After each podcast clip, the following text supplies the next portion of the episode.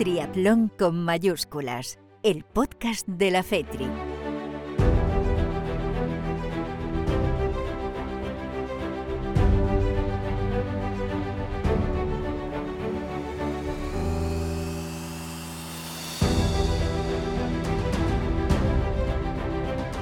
¿Qué tal? Muy buenas. Bienvenidos al eh, primer podcast de este año 2022. El año pasado Hicimos eh, siete episodios, siete capítulos de este triatlón con mayúsculas, el podcast de la Federación Española de Triatlón, y arrancamos con este primero y esperamos hacer eh, muchos a lo largo de, este año. ¿Qué vamos a seguir haciendo? Pues entrevistas, vamos a seguir contándote eh, las últimas novedades, lo que va pasando en el mundo del triatlón durante toda esta temporada y en este primer eh, episodio, en este primer capítulo, pues queremos hacer un poco balance de lo que ha sido, eh, por un lado, 2021 y lo que nos espera en este 2022. Y para ello vamos a hablar con todos los actores eh, de la Federación Española de Triatlón, de los distintos ámbitos, empezando evidentemente con el presidente José Hidalgo. Vamos a charlar también con Antonio Serrat, el número uno de las series mundiales, el triatleta, bueno, pues que nos ha dejado ese gran sabor de boca en el final de 2021 y que en este 2022, como todavía no han empezado las competiciones internacionales, sigue ahí aupado a esa primera posición. Y luego vamos a tocar las otras dos patas eh, principales de la Federación Española, que son la dirección técnica. entrevistaremos a Iñaki Arenal para que nos cuente un poco eh, cómo se afronta y cómo ve él este año 2022 en lo deportivo y por otro lado con el área de competiciones, con su director Jorge García a la cabeza, con el que charlaremos para que, bueno, pues demos primero un repaso a lo que fue 2021 y luego hablemos de lo que nos espera en 2022, que es mucho como, como cada año. Venga, pues eh, vamos allá, empezamos eh, este análisis de 2022 con el presidente de la federación, eh, José Hidalgo.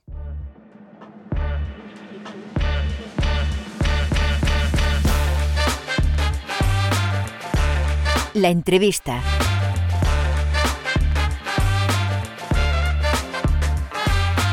Pues arrancamos este 2022 eh, con el repaso que vamos a hacer a lo que va a ser, bueno, a recordar lo que ha sido el 2021 y a analizar eh, desde todos los puntos de vista de, la Federación Española de, de, Triatlón lo que va a ser y lo que nos espera en este 2022. Y en primer lugar quiero saludar al eh, presidente a José Hidalgo. José, ¿qué tal? Muy buenas. Hola, buenos días. Pues nada, muy bien, empezando el año con un montón de proyectos en el horizonte. Sí, supongo que, muy, muy ilusionado, pero ahora vamos al 2022. Antes quiero eh, que, me hagas eh, desde tu visión eh, como presidente una valoración de lo que ha sido este intenso, porque ha sido intenso este año 2021. Bueno, yo creo que como lo hemos vivido todos, seguramente cada uno podemos tener una visión distinta del año, pero yo diría que a nivel global eh, ha sido un buen año para el triatlón español, ha sido un año donde por fin se pudieron eh, eh, celebrar los Juegos Olímpicos y Juegos Paralímpicos. En los Juegos Olímpicos a todos nos quedó el sabor de que podía los nuestros valían mucho más de lo que de lo que sucedió, pero al final es una competición, es un día y, esto es eh, también parte de la grandeza de, los Juegos Olímpicos y desde luego, mm, sobre todo por los deportistas, nos queda el sabor de que eh, los nuestros valían mucho más que el resultado de aquel día concreto. ¿no? En cambio, los Juegos Paralímpicos creo que hemos cerrado un año fantástico, de verdad, porque somos el segundo país, terminamos en el medallero como el segundo país eh, a nivel mundial a nivel de participación en los Juegos Paralímpicos, sin duda el triatlón fue el deporte eh, en el ratio participantes mm, potenciales, eh, potenciales medallas, hemos sido el deporte más exitoso también. Y después a nivel de competiciones, pues yo creo que hemos terminado ganando progresivamente la normalidad. Empezamos con una, una situación de restricción que ha ido, a medida que ha ido sucediendo la temporada, ha ido a más, ha ido a mejor eh, y hemos terminado el año teniendo casi una normalidad eh, en la celebración de competiciones. Eh, bueno, creo que todos los campeonatos de España había muchas ganas de competir y han sido todos grandes eventos deportivos y a nivel internacional fuimos capaces, el gran reto era en un momento todavía de pandemia en toda Europa, organizar un gran evento internacional como fue el Campeonato de Europa de Valencia, de élite, junior eh, y grupos de edad, mm. pues era un gran reto, no solamente para nuestro país, sino también para la Federación Europea, que quería volver al panorama ah, continental de máximo nivel y apostaron por Valencia y creo que el resultado fue mm, eh, más que satisfactorio y así nos lo han hecho llegar. A partir de ahí creo que hemos crecido en muchas, eh, en todos los niveles del triatlón y podemos estar contentos. Sí, luego hablaremos con, Jorge García, con el director de competiciones, un poco más eh, en profundidad de, las competiciones en sí, pero, pero sí, la verdad que ha sido un final de año eh, trepidante en, este sentido. Ya que has empezado por lo, por lo deportivo, entiendo que de cara a este 2022 ilusionados con Antonio Serrat, que, bueno, eh, con el resto también, ¿no? Pero con Antonio Serrat, que terminó el año y empieza este año 2022, ahora por cierto hablaremos con él em, eh, como líder de las eh, series mundiales, los jóvenes que el año pasado cerraron el año de manera espectacular con ese título mundial de Igor Bellido, ese bronce de María Casals, Baxter también consiguiendo medallas en, Copas del Mundo, eh, los Paralímpicos, eh, supongo que a refrendar su gran actuación del año pasado, especialmente como decías en, eh, en los Juegos, en lo deportivo, más ilusionante no puede ser, ¿no? Este, este 2022, ¿no? Bueno, yo creo que hablar de, de éxito de máximo nivel a nivel internacional eh, para nuestro país. Yo creo que esa es la aspiración a la que tenemos que estar. Así nos tienen acostumbrados nuestros deportistas. No es fácil, no olvidemos que hay 170 países que persiguen, que perseguimos todos lo mismo. Y afortunadamente, como bien dices, en un año que todos hemos considerado que era de transición y que no ha quedado ese regusto amargo, sin embargo, España vuelve a finalizar y comenzar el año liderando en hombres las series mundiales con Antonio Serrat. Esto significa que eh, España va a seguir teniendo que decir mucho eh, con los que están y con los que vienen en el panorama internacional. Ya lo has comentado tú, tenemos una generación fantástica de hombres y mujeres juniors, fantástica, que este año nos han dado, hemos contado eh, todas sus participaciones en Copas de Europa y competiciones europeas e internacionales con éxito. Siempre ha habido un español o una española en los podiums juniors de, los, de las competiciones continentales o internacionales. Bueno, esto habla muy bien de que eh, España es un país que, como digo, en un año que hemos considerado de transición y de seguir evolucionando, seguimos teniendo grandes deportistas en todos los eventos eh, que se celebran. Tuvimos la, la, celebración del Campeonato también del Mundo en Avilés, de Dualón y en el Anillo, y hubo españoles que siguen contando y que siguen estando en los puestos. Bueno, mm tenemos que estar contentos. No es fácil ser lo que somos, porque como digo, eh, en un país como el nuestro, eh, que llevamos más de una década, más de, bastante más de una década, teniendo grandes resultados en todo tipo de competiciones internacionales, en un universo tan grande como el del trialón, que son más de 170 países, pues es algo realmente excepcional y que espero que nunca perdamos pero que las cosas se valoran a lo mejor con la perspectiva de los años, pero es que lo que han conseguido hasta ahora todos nuestros chicos y chicas en estos años en el mundo del trialón es algo sin parangón en el deporte español. Mm. Está bien y me gusta que hayas puesto la cifra porque a veces se nos olvida, ¿no? para poner las cosas en su contexto correcto, ¿no? 170 países, que a veces parece que está Francia, Gran Bretaña y España. No, no, no, que hay muchísimo, muchísimo detrás y, muchos países, como bien dices, que claro, si ves la cifra 170, pues, pues eh, así es como realmente ves lo, eh, lo, difícil que es conseguir éxitos eh, competición tras competición. y de competiciones precisamente también quiero que, que hablemos, José. Eh, proyectos internacionales. Eh, entiendo que este año la joya de la corona es ese campeonato de Europa multideporte en Bilbao, Vizcaya, pero luego pues la Copa del Mundo consolidándose ya en Valencia, las Copas de Europa de Barcelona, que también en Barcelona ya se afianza, Melilla, en fin, que, seguimos organizando eh, competiciones internacionales muy importantes aquí en España, ¿no? Bueno, en el contexto que decías, de que a veces tenemos que darnos cuenta de que mm, hay una competencia universal, porque el triatlón es universal y es un deporte que llega a todos los continentes y esos 170 países, que es prácticamente eh, todo el orbe, eh, todos los países que, están reconocidos por la ONU. En el tema ah, de competiciones, tengo que decir que estamos muy contentos de ser un país también absolutamente singular. No sé mm, cuántos años hemos repetido, pero sin duda somos, eh, desde hace ya unos pocos de años, el país del mundo más comprometido con la organización en su territorio de competiciones internacionales. No hay nadie que, que en este momento no iguale en este año y en los pasados a la hora de celebrar competiciones. España es un referente mundial, sin lugar a dudas, el líder, el que en un cajón está el número uno en cuanto a país organizador de grandes pruebas internacionales. Este año, como dices, pues volvemos a romper hitos. Eh, por un lado tenemos el, el, gran evento este año es Bilbao, Bilbao Vizcaya, que va a ser el Campeonato de Europa Multideporte. Estamos muy ilusionados, estamos trabajando muy bien con todas las instituciones vascas en la organización de este campeonato y queremos que cuando termine haya un antes y un después. Dimos un salto y fuimos pioneros organizando en Ibiza el primer campeonato de Europa de esta modalidad y ahora vamos a cambiar y queremos que, que se vea un modelo de organización distinto y eso lo vamos a hacer con Bilbao Vizcaya. A partir de ahí, dos copas del mundo, ya te puedo anunciar, has dicho eh, Valencia. Eh, Valencia, la otra va a ser Pontevedra, que va a ser también Copa del Mundo. Una Copa del Mundo de paratrialón, no podía ser menos, Coruña.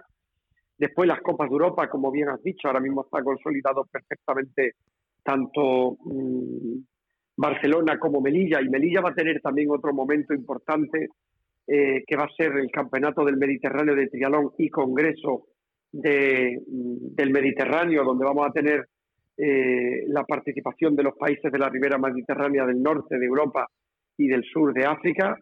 Y me parece que también hay que, hay que destacarlo.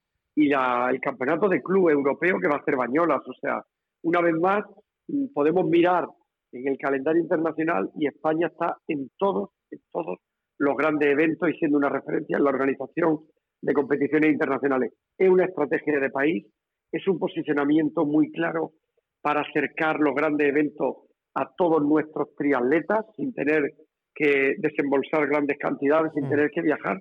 Le queremos traer el mejor triatlón para que lo disfruten y para que lo practiquen a la puerta de su casa. Sí, no, eso es eh, muy importante. Y luego además esto está muy consolidado porque ya en el 2023 está en el horizonte ese mundial en, Ibiza también eh, multideporte, el final de la final de las series mundiales en Pontevedra, o sea que esto tiene continuidad. Ya lo hablaremos con más tranquilidad a finales de este año 2022, lo que viene en 2023, que, no es poca cosa. Y, y, luego de lo nuestro, el Pro Tour, José, que, que se pudo hacer esa se pudo celebrar esa segunda edición este año en Madrid, un auténtico exitazo y a mí es que es una competición que me encanta retransmitir porque es una maravilla, es que lo tiene absolutamente de todo y a los triatletas les encanta también y, es, eh, bueno, entiendo que, el Pro Tour es también otro de los, de los acontecimientos importantes del año, ¿no? A nivel nacional. Bueno, mm, la verdad es que eh, era algo que, eh, que interrumpió la pandemia, con aquella mm. primera edición en Pontevedra, recuperamos afortunadamente con una implicación muy grande de la EMT, del Ayuntamiento de Madrid, de la Concejalía de Medio Ambiente, me parece que es algo mm, que queríamos volver a recuperar. Estamos en este momento eh, negociando precisamente esa repetición, eh, espero con los mismos actores.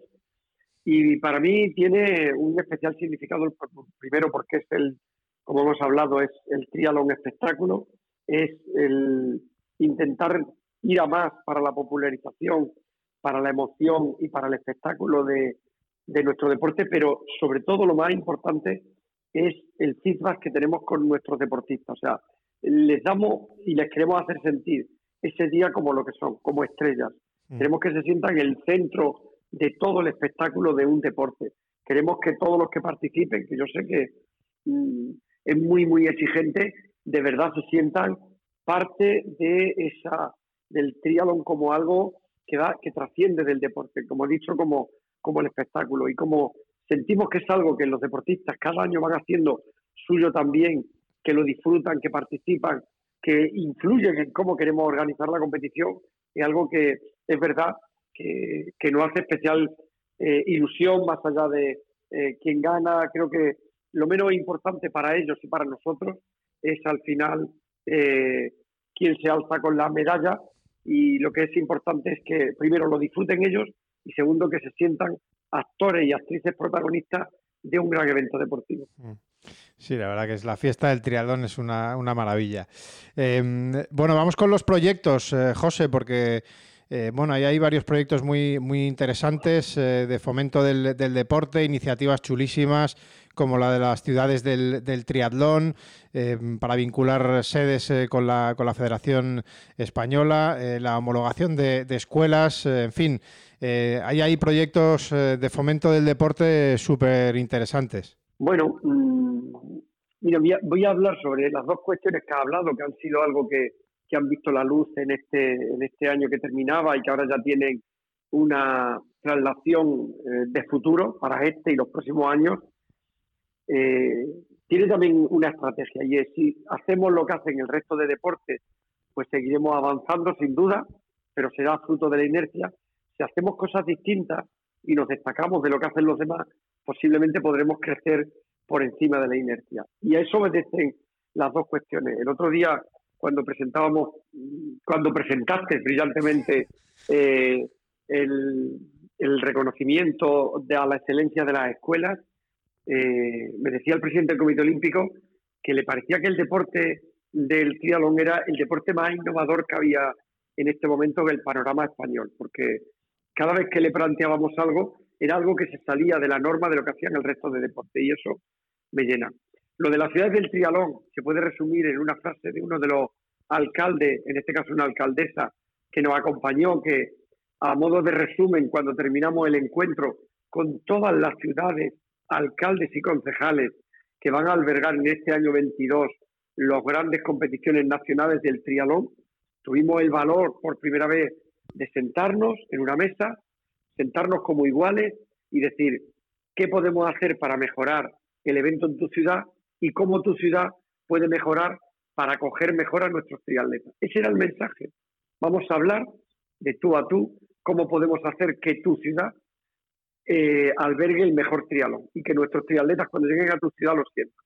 Ese era el objetivo.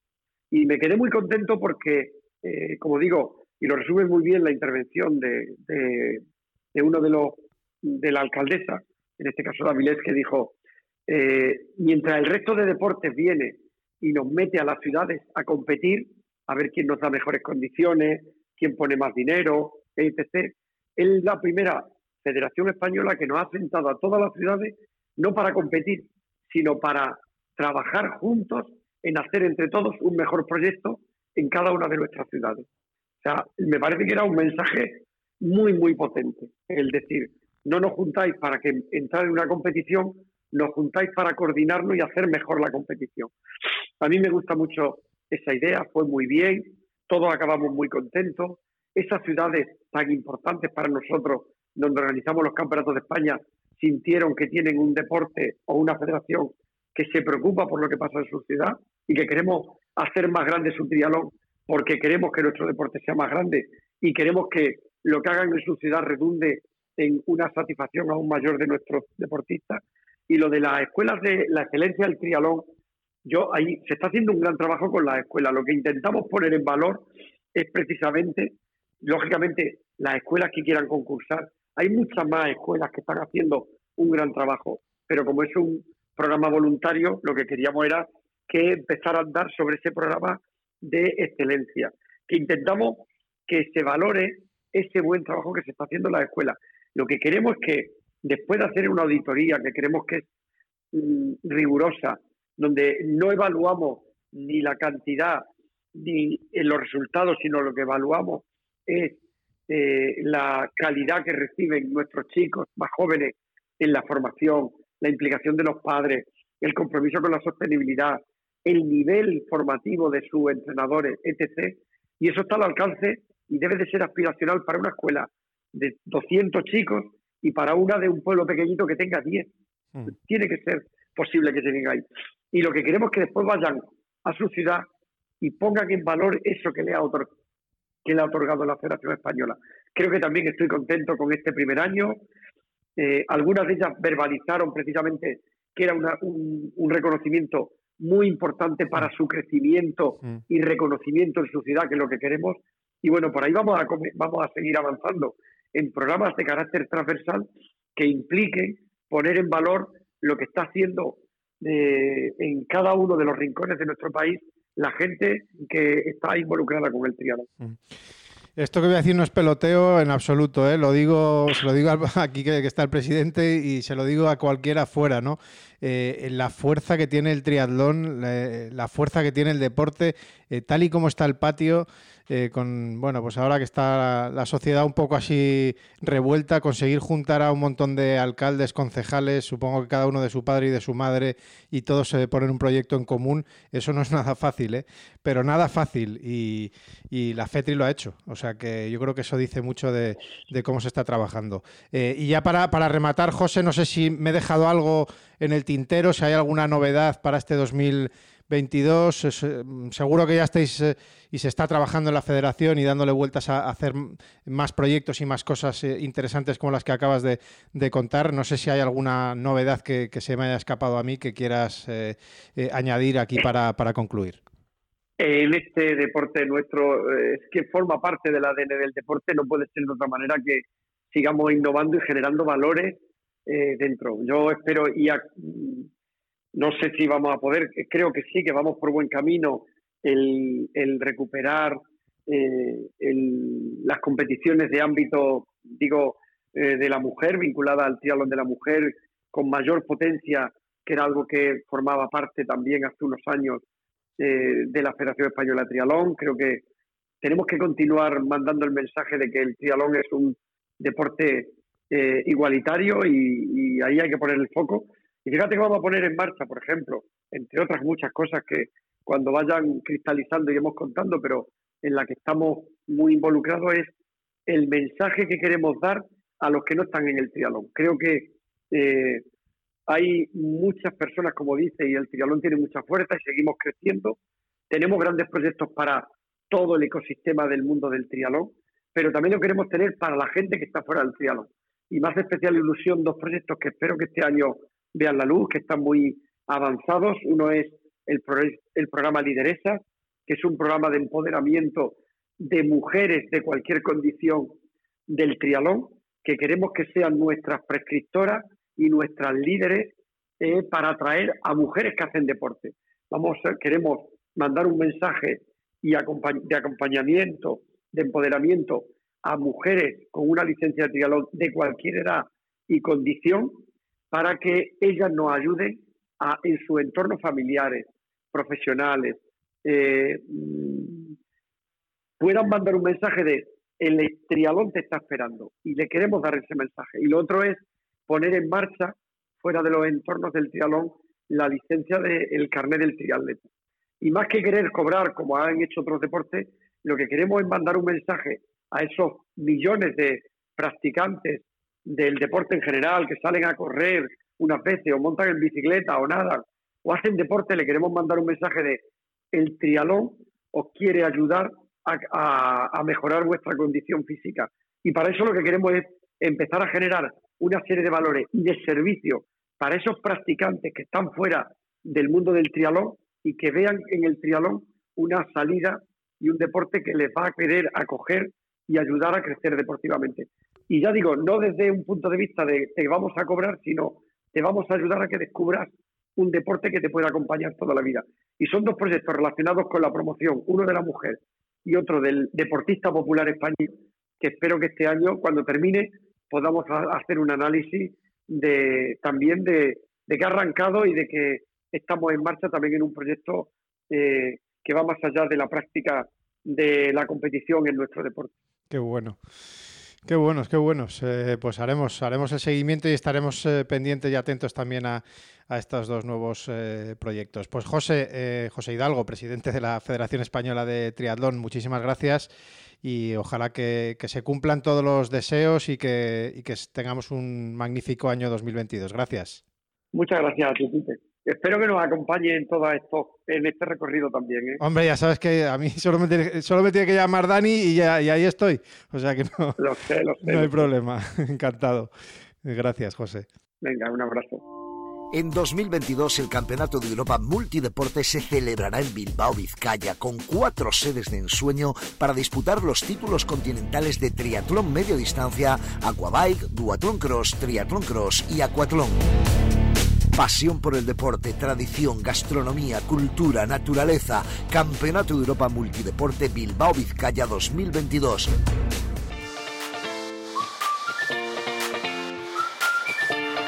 La Triarmada.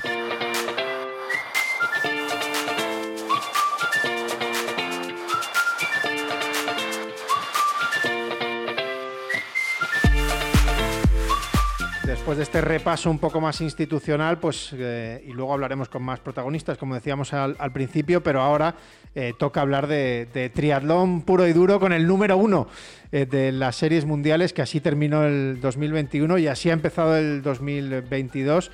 Se llama Antonio, se apellida Serrat, me acompaña también en esta entrevista que ha querido bueno, pues estar aquí presente el director de comunicación de la FETRI, Daniel Márquez. Dani, ¿qué tal? Muy buenas. Hola, muy buenos días, buenas tardes, buenas noches, como decimos habitualmente a, toda la gente que esté escuchando este podcast y deseoso de empezar a hablar con, Antonio. Pues venga, vamos a saludarle. Serri, ¿qué tal? Antonio, muy buenas.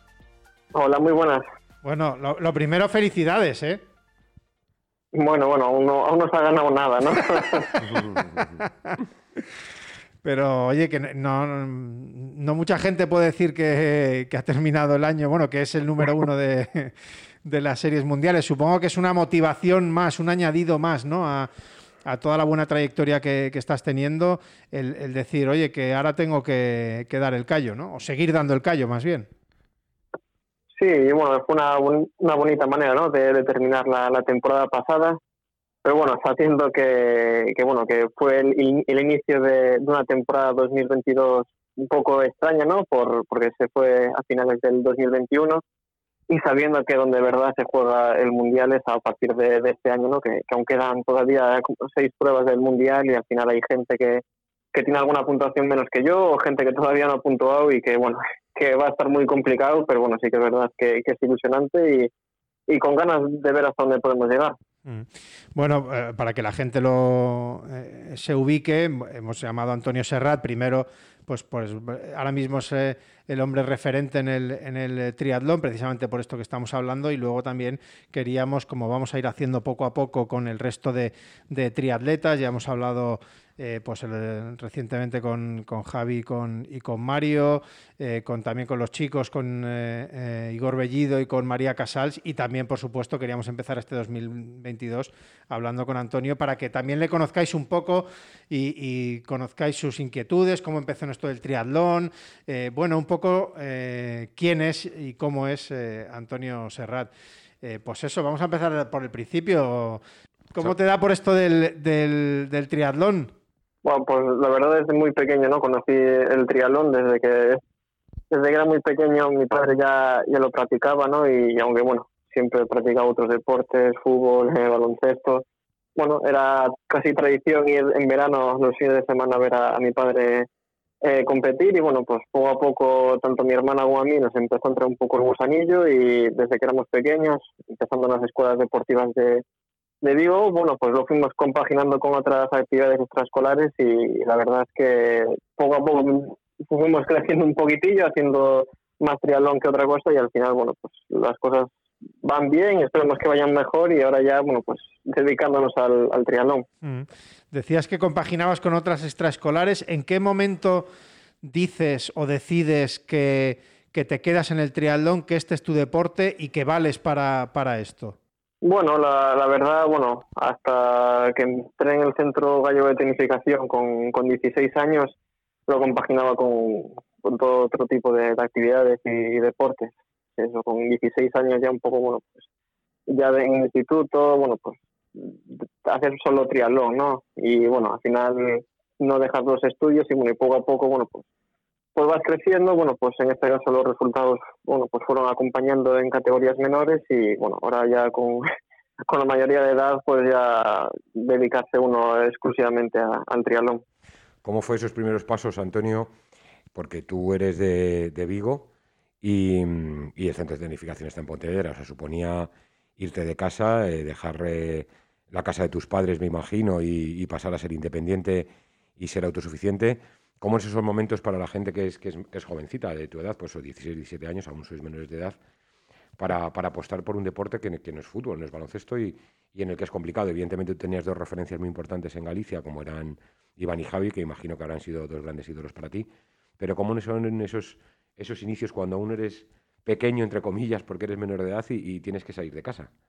Bueno, pues la verdad siempre me lo tomé como un hobby, ¿no? No, nada nada forzado, ¿no? Al final vas, bueno, porque te, en este caso la Federación Gallega pues te daba la oportunidad, era, bueno, pues vivir una, una experiencia, seguías yendo al instituto como, un niño normal, pero sí que te dejaba, bueno, la compatibilidad casi perfecta, ¿no? Para, para estudiar y, e ir a clase, ¿no? Y, bueno, sí que la verdad es que, bueno, no, no cuesta tanto, ¿no? Porque al final solo estábamos en, en Pontevedra, fuera de casa, eh, de lunes a viernes. Los fines de semana volvíamos a casa y podíamos recargar eh, energías con, con, los amigos y comiendo en casa, pero pero bueno, fue un poco, bueno, pues es un natural, ¿no? Sin, sin forzar, bueno, los pasos de, pequeño, ¿no? Disfrutando y, bueno, yendo a las competiciones como, como cualquier otra otro niño, ¿no? Sí que es verdad que ya cuando das el paso, ¿no? A ya la categoría sub-23, bueno, pues ya te dedicas un poquito más eh, exclusivamente sin dejar los estudios eh, aparte, pero bueno, pero enfocándote un poco más en, el deporte y al final, bueno, es viene natural, ¿no? Al final yo creo que también la suerte, ¿no? De, que mi familia siempre me apoyó y, bueno, y, que bueno, pues que muy contento y espero seguir muchos años más en el mundo del triatlón. Mm. Oye, ¿qué, ¿qué, resultado, qué competición? Porque seguro que hay un momento en el que, en el que dices, eh, yo valgo para esto. O te dicen también, tú, si tu padre, eh, como bien dices, eh, está vinculado al mundo del triatlón de toda la vida, supongo que te habrá dado un montón de consejos, te habrá dado, hablado, habrá hablado contigo de, un poco de tu trayectoria y no sé qué momento, qué competición es en la que, en la que dices, yo, yo valgo para esto, yo, yo tengo que ir a unos Juegos Olímpicos, ¿no? O algo así, que es lo que se debe pensar. Pues la, la verdad no, no sé, ¿no? Al final tenía siempre muy claro de, desde pequeño, ¿no? Que bueno, que las categorías inferiores son importantes, pero que tampoco, bueno, tenía que comerme mucho la, cabeza, ¿no? Al final, donde uno tiene que hacerse es la categoría absoluta, ¿no? Entonces, un poco, a lo mejor, bueno, cuando fui convocado por, por primera vez por la Federación Española a una serie mundial, no decir, bueno, me tengo que dedicar al triatlón, pero bueno, fue como, bueno, pues eh, todo lo que he visto por la tele durante muchos años. Yo ahora voy a compartir salida con, con los hermanos Browley o con Mario o con Richard Murray, pues verte ahí, bueno, pues no te das cuenta de que, bueno, si quiero otra vez estar aquí voy a tener que trabajar mucho, pero pero que creo que puedo volver a, estar en una línea de salida de como una serie mundial y yo creo que fue un poco eso, ¿no? El, la primera gran prueba a nivel internacional que, bueno, que te da muchísimas eh, motivación para, bueno, para volver eh, a una serie mundial esta evolución que has, comentado, que has ido teniendo, que evidentemente dices que ese primer punto de flexión posiblemente fue cuando pasaste a la categoría sub-23, y luego como ahora destacas a, a Pipe ese debut en series mundiales. De forma paralela, ¿cómo ha sido la planificación? Porque el deporte, recordemos, el triatlón es un deporte individual en el que la figura del entrenador o la del club o la del grupo de entrenamiento es muy importante y tú has ido pasando a lo largo de tu ya tienes una cierta experiencia dentro del mundo del triatlón, has pasado por el centro de alto rendimiento, has pasado por el entrenador particular, que fue, mm, fue Mar, has vuelto a un centro de alto rendimiento. ¿Cómo es ese día a día para, para vosotros? ¿Cómo ha ido evolucionando? ¿De qué forma toda esa maduración y esa experiencia que has ido acumulando te permite a lo mejor ya ser un poco más independiente o sigues necesitando la mano de, ese grupo y esos entrenadores que te den su apoyo, sus conocimientos y su seguimiento a la hora de, tu preparación?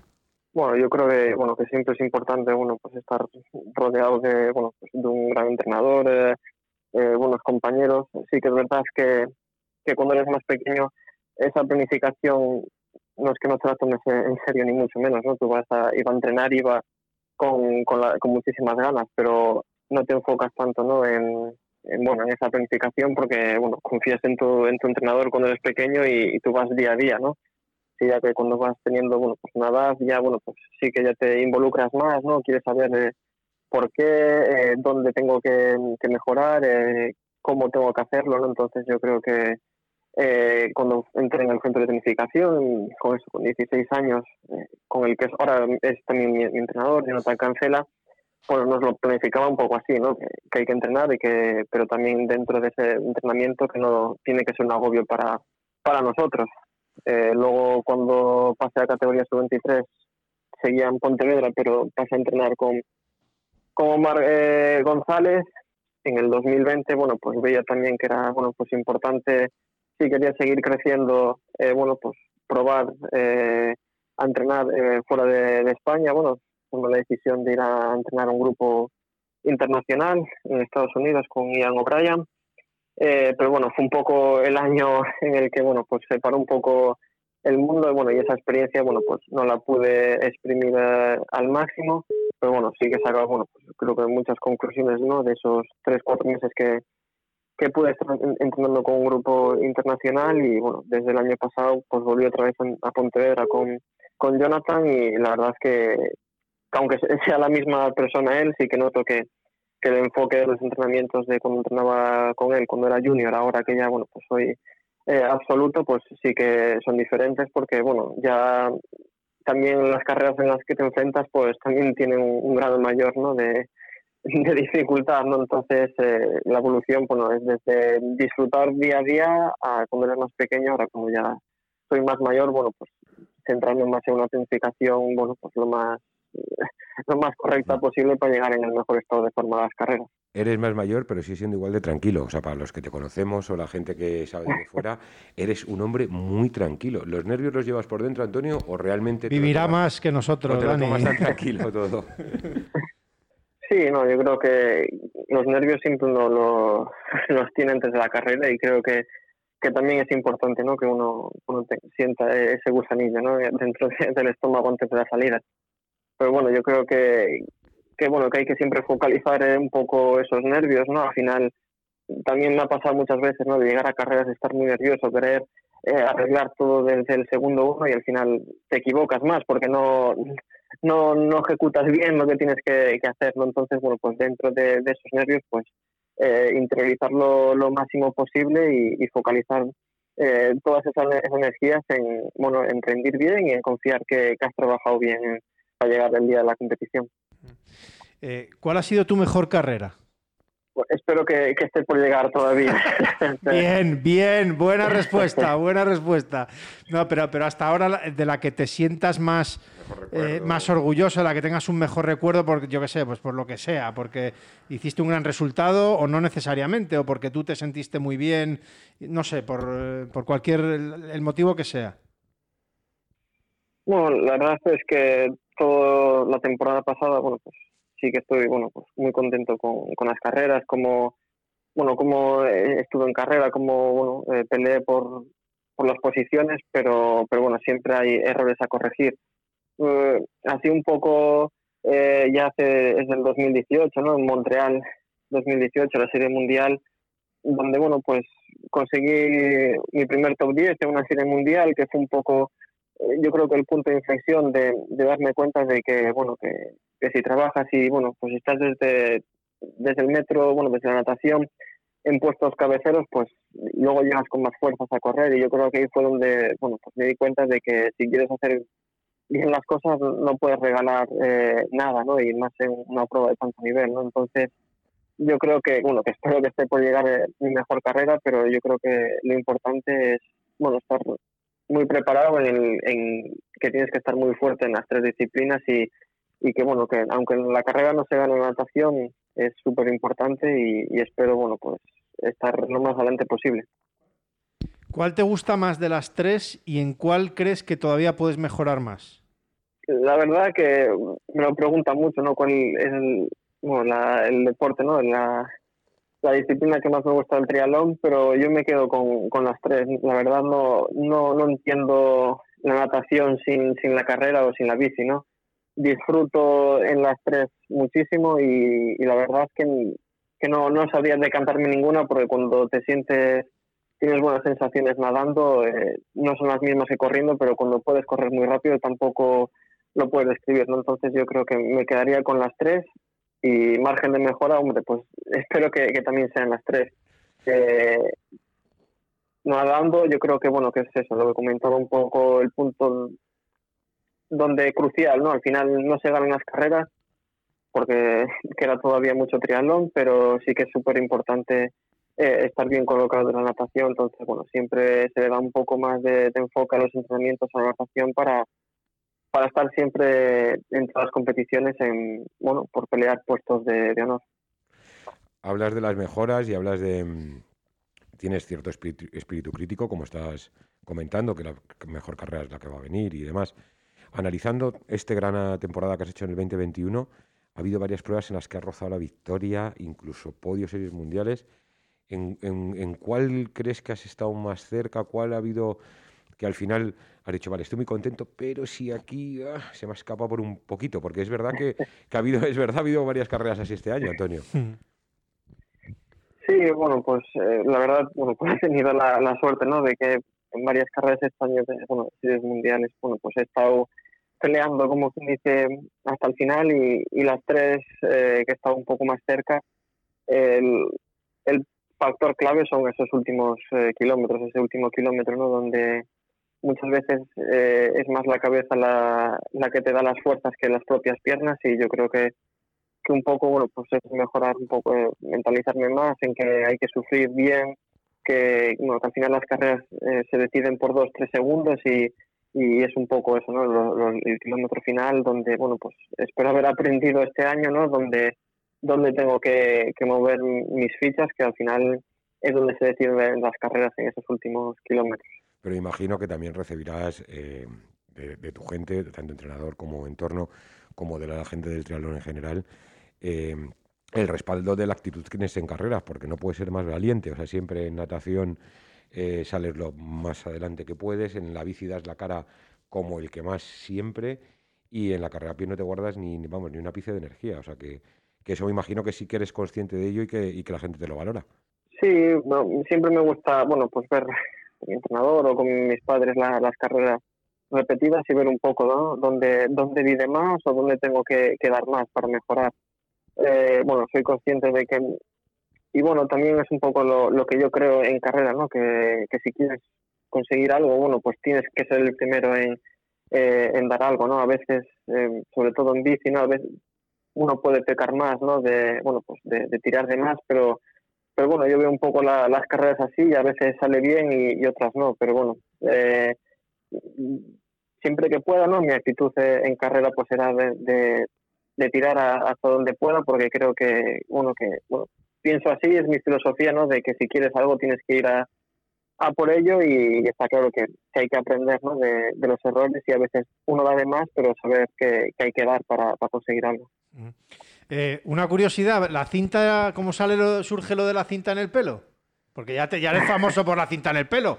bueno, pues fue un poco, un poco una tontería, ¿no? Al final, eh, hace hace poco salió bueno pues una, una serie de, de televisión de, de, lo que era la película de, de Karate Kid Cobra Kai. y bueno pues Cobra Kai y, y bueno pues no sé dije va si, si me regaláis la, la cinta de Daniel San corro con ella todo el, todo el año y bueno pues me la regalaron y bueno pues tuve que cumplir mi palabra y yo creo que que ya quedará ahí en la cabeza.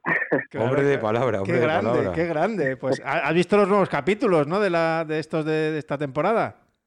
Sí, sí, ya, esperando que saquen otra. Que saque, sí, sí. Creo, creo que vamos a tener que esperar. Yo también soy súper fan, que veo la serie con mi hijo, estamos bueno, enganchados los dos. Y, y, efectivamente, hasta dentro de. Habrá nueva temporada, lo, lo, cual celebramos, pero creo que hasta finales de este año me parece que no, que no sale. O sea que bueno, pues nada, paciencia. Antonio, analizando así momentos eh, puntuales de, esta última temporada, eh, me viene a la mente mm, Valencia, que yo creo que ya estabas muy cansado porque empalmaste muchas carreras seguidas. Sí, pero fue bronce, ¿eh? no lo pero olvidemos. Hiciste un bronce en un europeo. Yo creo que eso también fue una carrera que, que a ti te sirvió para, mm, para mucho, ¿no? Sí, bueno, yo eh, el año pasado era un poco la estrategia que, que teníamos, ¿no? bueno, pues a principio de año sabía que, que era muy complicado eh, esa tercera plaza olímpica, pero si quería, bueno, pues por lo menos demostrar que podía ser, bueno, pues como fui al final reserva, ¿no? Y agradecerle a la Federación el, bueno, pues el, bueno, pues la confianza en mí como, como ese cuarto hombre tenía que, que competir y bueno, y eso significaba competir mucho. Eh, sí que es verdad que, que, a final de año en carrera no, no lo noté, pero bueno, sí que no lo noté directamente, pero indirectamente seguro que, que podría haber rendido, o creo que podría haber rendido mejor si, hubiera descansado más, pero bueno, eh, en carrera yo di el máximo y, estoy súper satisfecho porque, porque ninguno me, me deje nada. En, en Valencia eh, yo creo que con el nivel que, había, bueno, pues era complicado hacer un podio y bueno, muy contento ¿no? de, de haberlo logrado y, sabiendo bueno, pues que ganó bueno, Dorian Conis que venía de competir en Juegos Olímpicos, de ganar la serie mundial y que, bueno, que acabó muy, muy fuerte y, y luego Roberto Sánchez que, que fue impresionante también que yo creo que si hubieran dado 200 metros más, podía haber estado peleando por la victoria con, con Dorian, entonces yo creo que bueno, fueron dignos eh, rivales y, bueno, pues, en este caso no, con, no me consuelo con el tercer puesto, pero sí que muy muy contento porque porque sabía que era complicado y, y bueno, no, no ya está hecho y, y con ganas de que si hay otra oportunidad, pues, pues pelear por, por un podio también. Mm. El Conix que entró saltando la cinta, por encima de la cinta, que luego lo hablábamos precisamente con Serri, que, que, casi se da contra, contra la parte de arriba de, del arco de meta. Del arco de meta, sí. Podría haber liado una buena, sí. Y luego el golofón fue el, el Pro Tour MT Madrid, que conseguimos recuperarlo después de, del COVID y haber hecho la primera temporada en, en Pontevedra y que, que, bueno, le estuvimos preguntando a, a, Javi Iván por su experiencia, porque lo vieron desde fuera, tú lo llegaste a competir desde dentro. ¿Cómo fue esta segunda edición de, del Pro Tour? El formato, ¿te, ¿Te gusta el formato? Es, es, que es a mí me parece espectacular. Sí, sí, sí, yo creo que para los competidores y, y yo creo que también para, para, el público, ¿no? Al final eh, son diferentes a lo que estamos acostumbrados porque tenemos que a veces medir un poco la, las fuerzas, sobre todo en esa primera semifinal, pero tampoco puedes controlarte mucho porque con el nivel que hay en España puedes quedar fuera, ¿no? De, volver a competir por eh, por la tarde, ¿no? Y luego el formato de dos super sprints eh, seguidos es demoledor, ¿no? Al final eh, queriendo llegar a meta y tienes que tirarte otra vez a nadar al agua y, y bueno, el shock del golpe de realidad cuando tiras al agua es, es duro, ¿no? Pero ¿Eres un tercero para el año que, que viene estamos... o con dos te vale? Bueno, si, si hay que hacer tres, se hace. pero, pero sí, yo creo que, que son, son carreras súper emocionantes y, y, que al final los detalles que un triatlón olímpico cuentan eh, en este tipo de pruebas, en las transiciones es otra disciplina más, ¿no? Entonces, llegar con, con fuerzas al final, como me pasó un poco el año pasado con que Jenis acabó, bueno, pues sprintando y quitándome las pegatinas, bueno, pues es, es lo que tiene, ¿no? Al final, en un triatlón tan, tan corto, eh, el que llegue un poquillo con más de fuerzas, bueno, marca diferencia y bueno, pues otra vez yo creo que también súper contento, eh, segundo, pero, pero con ganas de que se repita. Muy bien, yo voy a ir haciéndote la última, yo creo, por mi parte, a no ser que se nos ocurra algo más hasta que cerremos, que va a ir en la línea de que, bueno, has pasado de ser eh, una promesa, un gran triatleta en categorías inferiores, sub-23 lo confirmas, eh, 24, 25 años, ya vas haciendo series mundiales, pero es que ahora eres el veterano de la selección. O sea, has pasado de ser el, el, el, más jovencito a ser el gran capitán, porque sin Javi, sin Iván, eh, Mario vamos a ver, porque sabemos que Carol está ahora mismo embarazada, no sabemos este año si va a competir en alguna competición o no. Pasas a ser el veterano y ejerciste como tal. Alarza eh, también. Y, y, Fernando, y Fernando, por supuesto, y Fernando. Y ejerciste como tal, lo digo porque después de los juegos a Fernando no lo hemos visto aún competir. Mm. Eh, en el relevo mixto de, de, Hamburgo, si no me equivoco. Qué bien habla todo el mundo de ti, Serri. Yo que no sé qué el tienes. Feedback, el feedback de los chavales fue increíble. Te hicieron la ola cuando acabaste la carrera. A, a, tienes a todos enamorados. Sabes que Sara Pérez al igual, mi Serri, mi Serri. ¿Qué les das, Antonio? O sea, tienes a los chavales como locos. Esa es la primera. Y la segunda, o sea, esa experiencia que tuviste con ellos, con los chavales jóvenes, ¿cómo ves estas nuevas generaciones que están llegando? Tú has visto a Igor Bellido, conoces a Esteban Basanta, tú estás viendo un poco lo que viene por detrás. Entonces, bueno, por un lado, ¿cómo ha sido tu experiencia con ellos con el relevo mixto, que sabemos que te encanta y que de hecho el mejor resultado que hemos conseguido nunca en la Federación Española de Triatlón en un relevo mixto fue contigo como, como integrante, junto a Roberto, a, a Ana y a Miriam, corrígeme si me equivoco. Y segundo, cómo ves estos nuevos chicos que vienen por detrás y que tienen que ir cogiendo la, la antorcha de, de nuestros grandes. Y, y, que está bien que os vayan apretando leyendas. también, ¿eh? Eso es. Sí, sí, sí. Bueno, lo, lo primero, bueno, sí que es verdad que, que a lo mejor Javi se dedica un poco más a, a la distancia, pero pero conociendo de, de, su calidad, no me extrañaría de que tuviera la capacidad para volver a corta y, y hacerlo bien. Y luego eh, Fernando y Javi, pues sí que es verdad que perdón, eh, Fernando y, y, Mario, ¿no? Que yo creo que, que van a seguir en, en, corta distancia y lo, y, lo, y lo espero y lo deseo porque son de lo, de lo mejor del mundo, ¿no? Y bueno, pues poder competir con ellos o lo que se puede, bueno, vivir la experiencia de viajar con ellos, pues es eh, impresionante, ¿no? Eh, y luego también hay mucha gente de, de mi edad, como David, eh, Denis, eh, Roberto, que, bueno, pues, que van a estar apretando las tuercas también hasta el final y yo creo que eso es importante para todos, ¿no? Al final que haya nivel y, y que podamos apretarnos es súper importante para que siga creciendo el nivel de, del triatlón a nivel nacional y, y fuera y, y, ojalá, bueno, pues eh, pueda seguir estando ahí con, con ellos.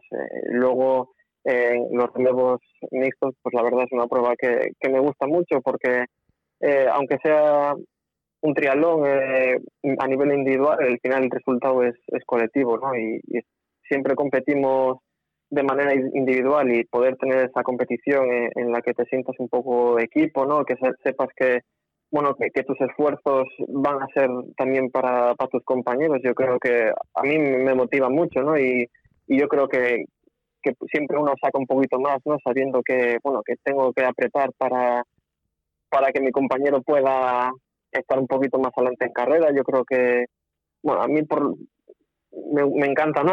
Como eh, ese tipo de pruebas y, y yo creo que, que siempre que, que, tengo la oportunidad, pues la aprovecho al máximo y, y ahora, bueno, han cambiado eh, el formato, ¿no? Ahora comienzan para, para esta temporada los chicos y terminan las las chicas y, bueno, eh, yo creo que, que tenemos muy bueno muy buen equipo, eh, tanto en chicas como como en chicos y sobre todo, como, como comentas, eh, los que ahora son, son juniors, que como Igor, Esteban o María Casals, eh, Irache, Sara, pues eh, en esas distancias lo, lo hemos visto que, que, se mueven como el pez en el agua, ¿no? Al final, Igor, bueno, pues campeón del mundo junior, yo creo que, bueno, que, que poco más se puede añadir. ¿no? sí, sí, sí. Yo creo que, que, sí, que ahora este año pues tiene un cambio de, de, categoría, pero bueno, estoy totalmente convencido de que, de que va a rendir muchísimo mejor que, que el año pasado, igual que, que Esteban o, o María Casares, también podio en, en un Mundial Junior, ¿no? Yo creo que, que hay muchísimas esperanzas en ellos y yo creo que, bueno, que nos van a tener también que, que hacer apretar, apretar, el culo porque, porque no van a tener piedad de, de, de nadie. Uh -huh. Yo la última por mi parte. Eh, ¿Cuál es el sueño de Antonio Serrat? Uf, eh, yo ahora mismo lo, lo, que, lo que sueño es, bueno, pues, es ser competitivo en todas las carreras. Aparte de, un resultado, eh, eh verme en, competiciones de, máximo nivel, bueno, peleando por, los primeros puestos. Eh, luego sé que todo el mundo entrena, que todo el mundo quiere ganar las pruebas y que es muy complicado eh, ganarlas, pero yo me, me, sentiría satisfecho con bueno pues con todo el trabajo que, que hago para, para, verme delante de, de, las competiciones. Te hago yo sí que la, la última, Antonio. Eh, ¿Cómo lleva a ser el segundo triatleta más famoso de Vigo? El, el primero, ¿quién es? Hombre, yo creo que Susana, ¿no? Oiga, sí, sí.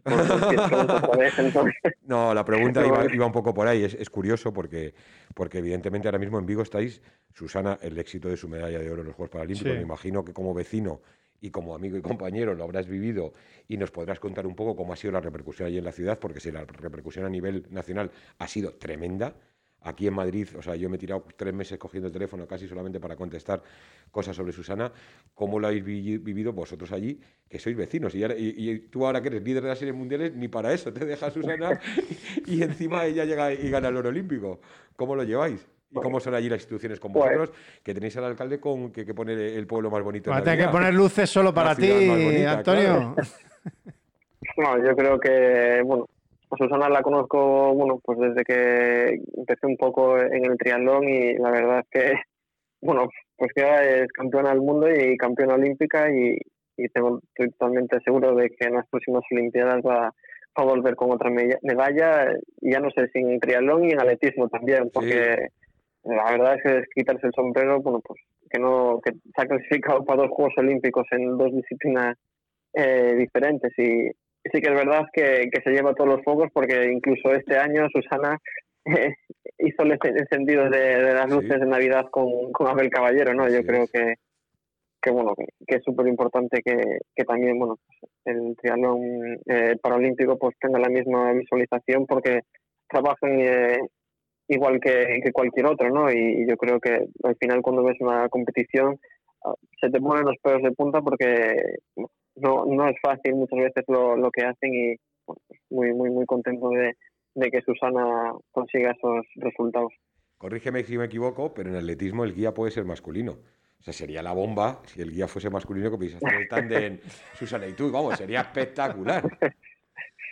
Sí, la, verdad que, que, en, atletismo permite ¿no? que, el, bueno, que el guía sea pues, un chico o chica, ¿no? independientemente de, de, la categoría en la que compita el triatleta, bueno, el atleta eh, paralímpico y bueno, eh, no me lo ha pedido eh, Susana porque tiene ahora muy buenos guías y, está muy bien acompañado. Bueno, pero lo dejo ahí en el aire a ver si un día subimos al tándem y preparamos algo los dos que puede estar cachondo. Sí, hombre, alguna competición estás inclusiva y tal, podría estar divertido. sí, sí. sí. Nos lo apuntamos, Antonio. Para tengo que practicar un poco con el tándem, que no me parece cosa fácil. bueno, pero tú la bici eres, eres máquina, eres máquina y lo sabes. Le pido consejo a Gustavo. Con... Eso, eso, tienes ahí al bus, tienes ahí al bus. Bueno, eh, Antonio Serrat, que ha sido un gustazo, un placer. Así, media hora llevamos aquí hablando y se me ha pasado volando, pero pero tampoco queremos ya entretenerte más. Que muchísimas gracias, que, que siga todo igual de bien en 2022, que estoy convencido que te vamos a seguir viendo ahí en los eh, primeros lugares de, de, las grandes carreras y, que sobre todo no cambies nunca, eh, que sigas siendo como, eres. Y yo, Antonio, pues nada, quiero agradecerte desde la Federación Española de Triatlón la disponibilidad que tienes siempre con nosotros a la hora de que te mareo para mil historias que tenemos que hacer siempre. Te agradezco que comentases conmigo los Juegos Olímpicos en televisión española porque creo que la verdad pasamos dos jornadas que a ti a priori a lo mejor no eran, era un sentimiento encontrado de, gustarte haber estado allí mm. compitiendo, pero estar junto, junto a nosotros y informando a, a toda la gente que nos siguió a través de, de nuestra tele y los que no vieron Eurosport, que, que tengo aquí la competencia enfrente, eh, la otra retransmisión, de verdad que, que, por nuestra parte agradecértelo y luego a toda la gente que nos escucha a saltar a Antonio en las carreras y en las competiciones. Es la mejor persona del mundo. O sea, no os va a decir que no a nada, os va a firmar un autógrafo, se va a hacer una foto, os va a dar su número. O sea, tenéis a Antonio para lo que queráis siempre, porque la verdad es que es un, es un, es un corazón con patas. Muchas gracias por todo, Antonio. A ti y a la familia. ¿eh? Antonio Serrat Seoane, no nos olvidemos de su madre. Exactamente, exactamente. gracias a, vosotros, ¿no? porque bueno, siempre que, pueda yo voy a colaborar con con la federación y bueno, el honor fue, fue mío, ¿no? Poder retransmitir a nivel nacional una prueba como, como unas Olimpiadas y bueno, luego con, acompañado como estuve acompañado, bueno, pues de vosotros que, bueno, que me dabais muchos consejos que parece fácil retransmitir una, una prueba, pero, pero tiene su, su aquel. Pues nada, lo dicho, un abrazo Antonio, muchas gracias y, y que vaya muy bien, mucha suerte. Un abrazo, Sarri. Gracias la isla del multideporte en el Mediterráneo volverá a vibrar en 2023 con todo un campeonato del mundo en los mejores escenarios naturales. Calas de ensueño, atardeceres inolvidables, paisajes maravillosos. Toda la magia de Ibiza en el Mundial Multideporte Ibiza 2023. ¿Te lo vas a perder? Ibiza 2023, el Mundial que te mereces.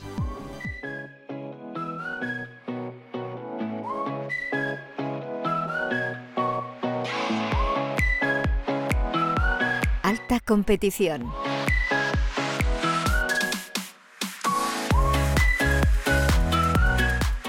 Otra de las eh, patas importantes dentro de la federación es la dirección eh, técnica y todo lo relacionado con nuestros eh, triatletas y con nuestras triatletas. Y para ello, pues también vamos a charlar con Iñaki Arenal, que es el director técnico. Iñaki, ¿qué tal? Muy buenas. Muy buenas, aquí, encantados de verte. Igualmente, igualmente. Ahora iremos con el 2022 y me vas a contar un poco eh, cómo son los inicios de un año eh, en la figura del, director eh, técnico y en la preparación del año. Pero antes quería que me hicieras balance un poco de, 2021. Hubo los Juegos Olímpicos, los Juegos Paralímpicos, que sí que salieron muy bien y con unos magníficos resultados. y luego, en general, no sé qué puedes destacar o qué, te, qué, conclusiones sacas de este 2021 que acaba de terminar. Bueno, pues yo creo que a lo mejor haciendo un balance muy general, pues ya has empezado diciendo ciertos hitos que pasan a lo largo de, una temporada y en este caso en especial, porque son los Juegos Olímpicos de Tokio en 2020 que fueron en 2021, pues bueno, pues eh, el balance es pues que tuvimos una actuación en, en ese sentido, pues no lo que se esperaba, tampoco mala del todo, pero bueno, al, final fue lo que, lo que tuvimos en Tokio eh, con nuestros élite. Sí que es verdad que 20 días después, con los Paralímpicos, pues se consiguieron los mejores resultados que podíamos esperar en unos Juegos Paralímpicos. También es verdad que eran los segundos Juegos en los que el paratrialón estaba presente y pasamos de una medalla en Río con Jairo Ruiz a cuatro medallas eh, en Tokio y además de todos los colores mm. y con muy buena presencia de los, de los deportistas que no consiguieron medalla. Y por lo demás, pues en el triatlón a lo largo de una temporada pasan muchas cosas. hay, hay, muchas modalidades. Hay, no, no te da tiempo a recrearte en nada, ¿no? Ni, ni, para lo bueno ni para lo malo, ¿no? Para lo malo, quizá. Mm, por eso que hemos comentado los Juegos Olímpicos, al final lo que es la competición de más alto nivel, los élite en triatlón, que quizá es la parte fundamental nuestra, pues no ha estado todo lo brillante que podía estar, porque han faltado en esas competiciones nuestros grandes nombres. Sí que es verdad que acabamos el año como normalmente acaba España. Eh, o digamos estamos en el mundial como normalmente está España que es liderando que en este caso con Antonio Serra con lo cual eh, podemos decir que tenemos a gente preparada que, que no está en los juegos pero que sí que está preparada para afrontar nuevos retos con gente que ha estado cuatro deportistas que estuvieron en un gran campeonato de Europa de distancia olímpica en Valencia, que estuvieron entre los seis primeros y con, gente además con nombres, no digamos nuevos, pero nuevos para la alta competición, como son Alberto González o Sergio Baster. Roberto Sánchez ya estaba descubierto y Antonio Sobrat, evidentemente, pues es quizá ahora nuestra cara más visible en los chicos. Y luego, pues con, con los junior, con los sub-23 en, en, otros campeonatos, con, con las Copas de Europa, donde al final de año, pues al final siempre te quedas un poquito con lo que pasa al final, ¿no? Pues David Castro va y gana. El, regreso, ¿no? De... Va, y gana las dos últimas, ¿no? Pues entonces, pues te deja como un buen sabor de boca en, en, muchas cosas. Sí que ha habido buenos resultados en otras Copas de Europa, pues ha habido cerca de, de, cuatro o cinco deportistas que han estado en top 10 en Copas de Europa. Gente también que vuelvo a decir, pues que podemos decir de renovación, un relevo mixto en Hamburgo con gente totalmente nueva, a pesar de que hubo la colaboración al final de, Antonio Serrat en ese relevo mixto. Y bueno, pues competiciones de dualón, competiciones de larga distancia, que al final también estuvimos presentes, competiciones ahora que, estamos empezando el año y que me acuerdo del año pasado que también estuvimos en el Mundial de Triatlón de Invierno, o sea que, hubo mucha, mucha competición a nivel de dirección técnica, mucha competición de los deportistas españoles en, a nivel internacional y con muy buenos resultados. Quizá pues la parte más visible pues no estuvo lo brillante que se podía esperar. Eh, nuestros deportistas se merecen siempre lo mejor. Creo que lo han demostrado durante mucho tiempo. Mm, sí, sí. Y esperemos que, que un borrón no, no fastidie. Una carrera, ni, ni, mucho menos, hombre, ni mucho menos. Yo creo que tienen crédito todos y eh, pues Javi, Mario, eh, Fernando, por supuesto, tienen crédito y, seguro que nos van a seguir dando muchísimas, muchísimas alegrías. También fue un, año un poco raro con el tema del, del COVID. En fin, bueno, que sí, que, hubo bastantes complicaciones, pero lo que tú decías al principio, yo también prefiero quedarme un poco con, el ilusionante final de año, con la, el regreso, si queremos llamarlo así, por decirlo de alguna manera, eh, de, David Castro espectacular, eh, los junior con Igor Bellido, campeón del mundo, María Casals, medalla de bronce en el Mundial, eh, ambos junior, en fin, que que da la cosa para ilusionarse de cara, de cara al futuro. Sí, sí. Sergio Baxter, por decirlo. Y Sergio Baxter también. medalla en una Copa del Mundo. Sí, medalla en Copa del Mundo en, Corea, es verdad, es verdad. Es cierto, sí. Eh, o sea que sí, sí, vamos a, quedarnos con lo positivo, que es mucho, yo creo, y, y que, y que sobre todo eso que nos ilusiona mucho de cara, de cara al futuro. Eh, venga, vamos con 2022. Curiosidades que tengo yo. Ahora a estas alturas de año es como, digamos, el, el mes enero un poco más tranquilo, ¿no? No hay competiciones, pero sí que entiendo que hay mucho más de organizar, de preparar, pensar un poco en, los criterios para el resto del año, en fin, que es un poco más de, oficina, ¿no? Por decirlo de alguna manera. Sí, cada vez se reduce más el tiempo en esa situación porque con, esto también del COVID están alargándose las temporadas y empezando hmm. antes, dependiendo de los sitios. Ya antes parecía que no, sobre todo hablando de triatlón, que no se podía nadar en cualquier mes del año. Ahora parece que se puede nadar en cualquier mes del año, o sea, en cualquier sitio, además en sitios bastante frescos que dices, dices pues, yo no me habría tirado ahí nunca, pero bueno, ahora parece ser que ya se puede casi todo y te reduce un poco el espacio, pero sí que es verdad que diciembre, enero son meses que, que estás como más tranquilo, más en casa y tienes más tiempo para hacer otras cosas y sí, para ver lo que va a ser la temporada, para presentar criterios para que se vayan aprobando y que se vayan publicando para que los deportistas sepan lo que hay que hacer este año y, y en este caso pues también en años venideros porque porque salimos de, Tokio pero entramos casi ya en París. Sí, es verdad, no queda prácticamente nada. Sí, em, eh, de hecho empieza este año ¿no? el, el proceso clasificatorio. 2022 ya entraremos en el proceso de clasificación, no sabemos exactamente los criterios que habrá para estar en París a nivel internacional. Con esos criterios haremos los nacionales. Y bueno, lo que sí sabemos que habrá relevo mixto y prueba de triatlón de distancia olímpica. Hmm. Y, que empezamos. Que no es poco. Y que empezamos este año a clasificarnos. O sea que salimos de una y entramos en otra. ¿Qué, es lo más complicado eh, precisamente de eso, ¿no? de, de los criterios? de eh, o, no sé si, es complicado o no, a lo mejor después de tantos años ya, pues eh, prácticamente sale, sale casi solo, ¿no? Pero, pero no sé si eso te, genera mucho, eh, muchas horas, muchos días de darle vueltas a la cabeza o, ya lo tienes más o menos pues, organizado eso. al final cada año, al final se repiten cosas, ¿no? Mm. Pero sí que es verdad que, que bueno, que esto es esto es preparar un poquito lo, que quieres conseguir en los mejores resultados y al final es una competición tan amplia, y hablo solamente de triatlón, una competición tan amplia la que, la que da el triatlón internacional que no podemos llegar a todo. Y como no podemos llegar a todo hay que seleccionar. Y como hay que seleccionar hay que intentar buscar las vías para conseguir los mejores resultados que nos posibiliten a nosotros, como federación, al equipo nacional como equipo nacional y a, a los deportistas, están en las mejores competiciones posibles y que tengan acceso a las mejores competiciones posibles y que los resultados sean los mejores posibles. Y eso a veces eh, se trata de elegir, porque el sistema que hay a nivel internacional pues es es un poco complicado, las mm. Star League, los puntos que tienes que tener en un ranking para entrar en otro ranking, y cuando entre la clasificación olímpica serán tres rankings los que convivan al mismo tiempo. Entonces, esto es una cosa que a, veces me dan ganas, no sé de qué, de qué manera de, explicarlo, porque...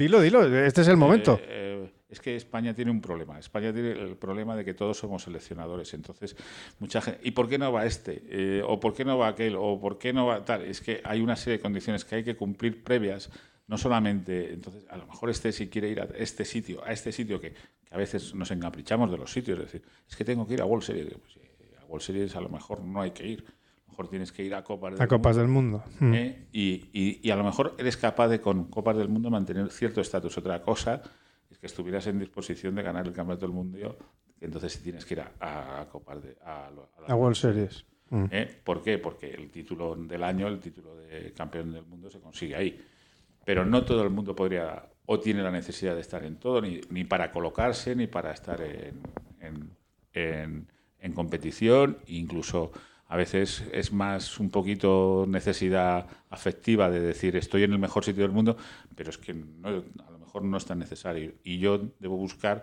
las mejores combinaciones posibles para que el equipo nacional esté en la mejor situación posible. Eh, eso creo que es lo más difícil, ¿no? El equilibrio, ¿no? De eh, no contentar a todos, porque no hay que contentar a todos, hay que hacer lo que, lo que consideres que es mejor para, para el equipo nacional, ¿no? para, la, para la selección y, llevar a los que están mejor o, o, los que se lo, se lo han ganado también, ¿no? con sus puntos, en fin. En una situación buena en un ranking internacional, que, es, que además es, es, que hay que seguir las normas, te dan un acceso, entonces tú no te puedes inventar no puede llevar a cualquiera, ¿no? Sí que hay variabilidad en ese sentido, pero el margen de maniobra es muy cortito. Yo a lo mejor sí puedo meter una invitación o un cambio a capón de uno que tenga cero puntos y decir, este me gusta mucho, este, por este voy a apostar y decir, y este va a entrar aquí porque, porque yo lo digo y porque puedo hacer un cambio a cero puntos.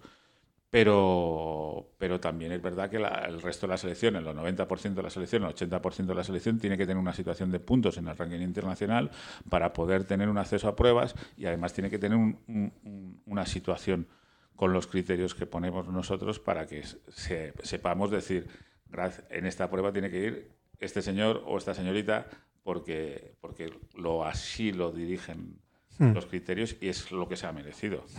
Y bueno, pues como muchas veces digo, al final, eh, hasta que no se demuestre lo contrario, el primero es primero, el segundo es segundo, el tercero es tercero. Y veo muy difícil que esto cambie en, un deporte de competición. Em, ¿Cuál tienes? Porque claro, el año pasado era muy fácil los Juegos Olímpicos, era el que estaba marcado ahí a fuego para todo el mundo. Este año, ¿qué, qué competición, si es que hay alguna en concreto que, que tengas ahí como, principal objetivo, como no sé, como señalada especialmente? Este año hay muchos objetivos, pero sí que podemos intentar seleccionar. Eh, me hace ilusión el Campeonato de Europa de Distancia Olímpica en Múnich, que está dentro de los de los European Games. y, y luego también es verdad que me hace mucha ilusión ver cómo comenzamos la clasificación. Ya este es un proceso más largo porque son a más pruebas. Empezará, me imagino que en mayo y, acabará la competición en octubre, noviembre. Pues ver cómo somos capaces de situar a los distintos españoles en, buena disposición, porque no va, este año no va a decidir nada, pero sí, sí eh, el que empieza bien, a ver, continúa bien. Sí, es más fácil, desde luego, con un buen arranque, el, el encauzar cuanto antes esa, esa clasificación olímpica, ¿no? Sí, por, por, experiencia al final no es eso de que él da primero o da dos veces, pero porque luego hay muchas formas de recuperar y tal, pero sí que sí que situar a los deportistas en, buena disposición para estar en la clasificación olímpica, que va a ser, pues eso, como siempre, muy dura, y al final las plazas son pocas, pues me motiva bastante ver cómo, cómo podemos actuar ahí.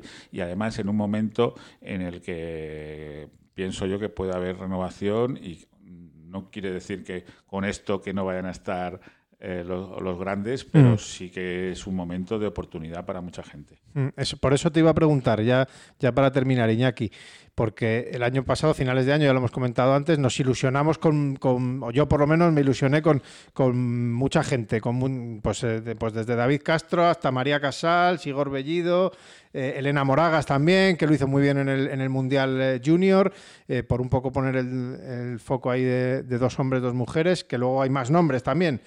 Eh, ¿Qué te hace, no te pica ahí el gusanillo, la curiosidad de, saber si van a tener continuidad? Porque este año realmente pues, eh, pues, eh, es un año muy importante para los jóvenes, sobre todo, para que ya empiecen a asomar en la, en la élite, que ya no son tan jóvenes, ¿no? no sé si tienes tú también ahí esa curiosidad. Pues es un poquito esa motivación que hemos comentado antes. los criterios espero que vayan encaminados, no a facilitar, porque hay que cumplir y hay que, hay que tener resultados y hay que tener un buen nivel, pero sí a facilitar participaciones varias en, competiciones de alto nivel. Mm, eh, en esto quiero decir que hay veces que dices, es que necesito más oportunidades. ¿Cuántas? hay que entrar en competición, ver lo que vales y decir, eh, tengo que mejorar aquí, tengo que mejorar allá, pero eh, tenemos, en ese sentido, tenemos mala suerte. España es equipo campeón. te piden ganar. Eh, y hay que vivir con la presión. O sea, es que, si quieres sustituir, vas a sustituir a Javier Gómez Noya. Eh, es que es al que tienes que sustituir. Claro, claro, sí, sí, sí, Hay que ganar. Y yo no digo que no se pueda, pero yo creo que es eh, un buen leitmotiv para España, un buen leitmotiv para nuestros deportistas, pero y que van a, y que van a tener que demostrarlo ahí fuera con, con todos los demás y con todos los que vienen y con y y, también es verdad que en el resto del mundo están sumando pues generaciones nuevas de deportistas. Em, te iba a decir la última. Ahora sí que va a ser la última. A ver, mm, mojate, bueno, mojate. Es que no sé si, si, tú. Bueno, bueno, yo te la hago y tú pregunta, contesta lo que quieras. Eh, ¿Alguien que crees que, este año va a dar el campanazo? Eh, un chico y una chica, venga. Un chico y una chica. Pues yo espero. O donde tú tienes mucha confianza en que crees que pueden llegar a hacer algo importante este año. Yo tengo una esperanza velada, porque también me sorprende muchas veces en Sergio Baster. ¿Mm? Y en chicas, evidentemente, ahí hay el abanico más grande de, ver, porque es, es un, yo creo que es un marco en el que hay muchas que se pueden eh, tirar hacia adelante. Evidentemente, todos ahora mismo nos vamos a tirar hacia María Casals, pero mira, voy a decir una persona que creo que lo va a hacer bien este año, Cecilia Santamaría. Cecil, Ceci, mm, muy bien, muy bien. Bien, bien, me, gusta, me gusta. Nombres que yo hubiera dicho también y, que, que eh, veo que estamos en la, en la misma línea. Pues eh, nada, lo iremos viendo, lo iremos viendo a lo largo del año. Gracias, eh, Iñaki. Y, supongo que en breve ya estarán finiquitados los criterios para que todo el mundo los tenga claros y que no haya ninguna duda, ¿no? En breve estarán publicados y en breve pues todo el mundo podrá hablar, comentar, eh, decir, pedir. Eh, ya veremos hasta dónde llegamos. Gracias, Iñaki. Bueno, pues eh, un poco hemos conocido también la función y la labor del director técnico, en este caso Iñaki Arenal. Seguimos aquí en Triatlón con mayúsculas.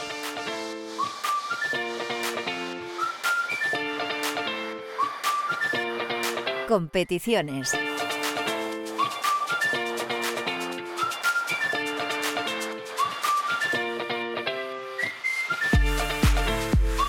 Turno para hablar ahora con el director de competiciones de la Federación Española de Triatlón, con Jorge García, para conocer un poco lo que nos espera en este 2022. Eh, Jorge, ¿qué tal? Muy buenas. ¿Qué tal, Pipe? Pues nada, aquí estamos de nuevo con la temporada en marcha y con ganas de volver otra vez al terreno de juego. Oye, antes de, que me cuentes eh, este 2022, así un balance rápido, lo mejor, lo peor, eh, eh, que ha sido que ha habido en, eh, en, el año 2021, que creo que ha sido muy bueno con Juegos Olímpicos, Paralímpicos, pero dentro de lo que es eh, España y la FETRI, a nivel de, competiciones, ¿qué tal ha ido la cosa? Bueno, pues fue un año, ha sido un año muy difícil, ¿no? veníamos de, de haber finalizado el 2020 con, yo personalmente contento porque habíamos conseguido sacar adelante parte de lo que estaba programado, a pesar de que fue el año más difícil pero empezó el año 2021 lleno de incertidumbres, porque al final empezaba la vacunación, eh, las restricciones estaban vigentes, el miedo a organizar eventos estaba encima de la mesa eh, y con el temor de, las, de los ayuntamientos a caminar adelante o atrás, porque al final las directrices venían de los gobiernos autonómicos por la, por la parte que toca salud. Pero, mm, bueno, eh, la verdad es que arrancamos muy bien en Avilés. la estrategia de retrasar el inicio de la temporada fue la más acertada eh, arrancamos muy bien con, unas medidas muy férreas que las mantuvimos durante toda la primera parte de la temporada y eso nos permitió eh, crecer en los números de participación pero a la vez tener restricciones, es decir, ir a una línea moderada. Y eso, con las garantías de que nada pasó y todo fue satisfactorio, pues bueno, pues conseguimos eh, llegar a esa primera parte antes del verano con, con los objetivos cumplidos. Y luego sabíamos que la segunda parte iba a ser muy complicada porque el calendario estaba totalmente colapsado. Eh, muchos eventos que tradicionalmente, eh, con los que tenemos acuerdos de colaboración que se celebran antes del verano, se, eh, se, traspasaron a después del verano, unido a nuestro calendario, que también parte lo tuvimos que traspasar después del verano, por lo que ya comenté anteriormente. Y luego también pues nos atrevimos a echar una mano a la Federación Internacional cuando dos o, tres, en este caso, de los campeonatos del mundo se suspendieron y los incorporamos a nuestro calendario. Con lo cual, al final fueron, eh, creo que fueron 12 o 13 fines de semana consecutivos, donde en alguno de ellos incluso teníamos tres eventos de manera simultánea. Y bueno, fue muy duro, eh, realmente duro, pero al final muy contentos porque, primero porque eh, todo el staff de la federación y, y la gente que colabora con nosotros lo dio todo, y segundo porque al final ejecutamos el 100%. Y no sé si hemos sido eh, el único deporte, pero estoy seguro que hemos sido uno de los pocos deportes que ha ejecutado el 100% de lo programado en el año 21. Mm. Eh, como dices, claro, al final con estas cosas tienes que improvisar. No sé cómo, cómo de automatizado está este el trabajo de organizar cada, cada competición. Hay mucho elemento sorpresa, pues yo qué sé, eh, de repente un cambio de recorrido, un cambio de ubicación. Eh, no sé un poco eh, a nivel global, ya no lo digo por 2021, lo digo en general, cómo, em, cómo se hace el trabajo de, organizar una competición o dos o tres en un mismo fin de semana. Pues mira, Pipe, yo ahora me di cuenta em, y me he dado mucha me he dado cuenta de manera muy fuerte este año de la de la, alianza, de la alianza y fortalezas que tenemos con nuestras sedes. O sea, al final mm, trabajamos en casa, ¿no? Vaya, vayamos donde vayamos, trabajamos en casa. Interactuamos con las, con las personas y hablamos el mismo idioma. Y al final eso eh, eh, es una fortaleza tan grande que ahora mismo es mm, creo que ha sido parte del éxito de poder caminar adelante. O sea, sin, sin esa unión, sin esa fortaleza, mm, no lo hubiéramos conseguido. Y eso ha sido fruto del trabajo de estos últimos años, de cómo generar credibilidad ante nuestras sedes y de cómo generar credibilidad para los deportistas. Y al final todo funciona como de manera automática, ¿no? O sea, es como pones el interruptor en marcha y todo se activa, porque todos tenemos objetivos comunes. Y al final, cuando los objetivos son comunes y caen al mismo sitio, al final todo es mucho más fácil de lo que parece. Con lo cual, em, yo recuerdo, por ejemplo, Coruña, que hicimos un cambio no un cambio de recorridos, pero sí un cambio de parte de la sede. Bueno, pues fue muy fácil. ¿Por qué? Porque la ciudad abre las puertas, no hay ningún problema y todos tenemos un objetivo común, ¿no? Y, eso permite que sea activar ese botón de puesta en marcha con esta idea y, todo a trabajar. Y todo se procesa, como digo, de, de, manera como muy automatizada. Y eso unido también a la experiencia de la gente que está detrás de, las competiciones, que sabe lo que tienen que hacer, pues hace que todo sea realmente mucho más fácil. Eh, si hablabas eso de, esas sedes un poco eh, de, que la federación tiene, pues yo qué sé, Pontevedra, Valencia, eh, ciudades que ya sean, son, digamos, una parte más de, de, la, de la FETRI y eso evidentemente facilita mucho, mucho las cosas. No sé si tenéis muchas peticiones de, ciudades que quieran organizar eventos de, triatlón. Eh, ¿Os ofrecéis? ¿Se ofrecen? ¿Hay que decir a mucha gente que no porque ya el, calendario está ya eh, muy completo? No sé.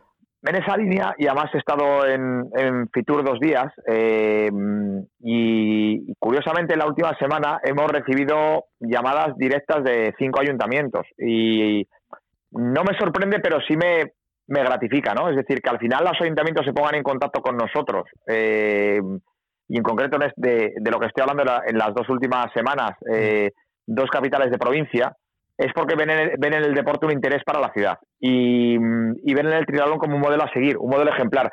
El triatlón en estos meses ha hecho más ruido mediático del que nos queremos. O sea, los que lo vivimos desde dentro no somos conscientes seguramente, pero la gente que lo ve desde fuera y como yo pulso a gente que no tiene nada que ver con el triatlón, todo el mundo pone a, triatlón como ejemplo. Y eso es algo que ahora estamos empezando como a detectar, ¿no? Porque cuando las cosas se hacen bien y es un modelo ejemplar y como um, vemos como otros dicen, hombre, a lo mejor este es el camino que hay que seguir, el deporte que hay que fijarse en, ¿no? Y es cierto que ahora mismo, pues bueno, hay ayuntamientos picando a la puerta y, y bueno, pues eso no todo el mundo podrá entrar, pero sí hace que haya que, hacer, que ser en cierto modo más selectivo, tener cuidado o ir dando pasos a unos, otros saldrán porque a lo mejor el proyecto no encaja en su totalidad. Veremos veremos en los próximos años cómo digamos cómo se canaliza todo, pero pero sí es cierto que, que bueno que últimamente mm, estoy detectando cosas que, nunca había detectado, ¿no? Y eso creo que es positivo. Eh, tú, claro, tú llevas unos cuantos años ya en la, en la federación y has notado la evolución, ¿no? ¿Cuántas por ejemplo, hace 10 años o 8 años, 7 años, no sé, ¿cuántas eh, eh, competiciones se organizaban? Y, por ejemplo, en este 2022, ¿cuántas va a organizar la FETRI? Pues mira, hace, pues hace 8 o 10 años, pues no había, mm, la, por ejemplo, las en triatlón había, eh, si ahora mismo en triatlón de, entre ligas e individual hay 6 fines de semana, eh, hace 8 o 10 años había tres fines de semana. En Dualdón había, creo que dos, si no me equivoco, eh, y ahora hay cinco. Eh, bueno, pues todo, todo evoluciona y todo, y todo crece, ¿no? y crece porque al final crece el deporte y el deporte para hacerlo crecer también todo tiene que ir acompañado. Pero luego ya si lo hacemos crecer, si extrapolamos a eventos internacionales, evidentemente hemos dado un salto de calidad en los últimos años que lo hemos seguido mantener y eso también es una carta de presentación muy importante para nosotros. Pero si a todo ello unimos ahora mismo el, las pruebas de ranking nacional y la Copa de España de triatlón de media y larga distancia, pues al final yo creo que ahora mismo, no te sé dar el dato exacto, pero en eventos que estén bajo el paraguas de la FETRI ahora mismo estamos como unos 60 aproximadamente. Y es un, calendario que no está que no está cerrado, o sea, hay, hay eventos que todavía se pueden incorporar porque las pruebas de ranking eh, están abiertas durante todo el año. Entonces estamos hablando, pues eso, de, de unos 15 campeonatos de España, eh, eh, cuatro eventos internacionales, más luego unas 25 pruebas de media y larga distancia, eh, más la Copa de España, más eh, ahora mismo otras cinco pruebas de, de dualón y trialón del ranking nacional. Mm. que se dice pronto. Eh, oye, ¿cuál es la competición que tienes marcada en rojo ahí en el, calendario? Este año Bilbao Vizcaya, el europeo multideporte, claramente. O sea, va a ser el, el evento diferenciador con una puesta en escena muy importante y con un proyecto de mucha ilusión. Y ese proyecto bueno va a ser va a ser diferenciador. Ya los deportistas que han competido en Bilbao en la prueba de media distancia ya lo han podido vivir. Una ciudad que no ha dado la espalda en estos dos últimos años y que ha estado al frente. Y la experiencia de para un deportista de competir en un evento en el País Vasco es algo que es va a ser inolvidable no con lo cual yo mi llamamiento a los deportistas es que eh, que se animen a, participar o bien en las pruebas del Campeonato de Europa o bien en las pruebas Open, eh, porque realmente van a vivir una experiencia digna de lo que es un Campeonato de Europa y, al nivel de lo que han visto en los últimos eventos internacionales. Y son experiencias que los deportistas nunca deberían dejar al margen. Yo siempre digo que y siempre defiendo que un deportista de grupos de edad tiene que vivir la experiencia de participar en un campeonato de Europa del mundo y por eso nosotros desde España, para facilitar a que los deportistas pues al final no viajen al extranjero y sea más económico mm. competir en casa, luchamos por traer eventos internacionales que favorezcan esa participación, ¿no?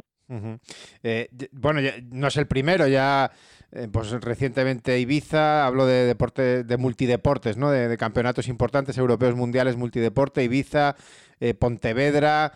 Em, ya es más fácil, ¿no? Entiendo, eh, organizar un, evento de esas características que en una semana eh, pues se hacen un montón de competiciones y, que tiene, requiere, vamos, pues casi paralizar una, ciudad con la logística que lleva a hacer organizar este tipo de, competiciones. Pero entiendo que, aquella primera multideporte debió ser. O sea, no, sé si ha cambiado mucho o, ahora lo ves como. Uf, eh, madre mía. no sé, aquello, si te digo la verdad, Pipe, no sé ni cómo lo hicimos. O sea, aquello fue eh, una aventura, ¿no? Porque además recuerdo que, bueno, tuvimos dificultades, eh, no voy a decir dificultades presupuestarias porque no era, no era el caso, pero sí incertidumbre de la participación. Y claro, cuando, cuando el 50% del presupuesto depende de la, depende de la participación, al final, y esa, ese dato no lo tienes hasta dos meses antes, es muy difícil tomar decisiones sobre, el, sobre la ejecución del presupuesto solo lo puedes basar en contener gasto, porque evidentemente hay prioridades que hay que atender, ¿no? Entonces,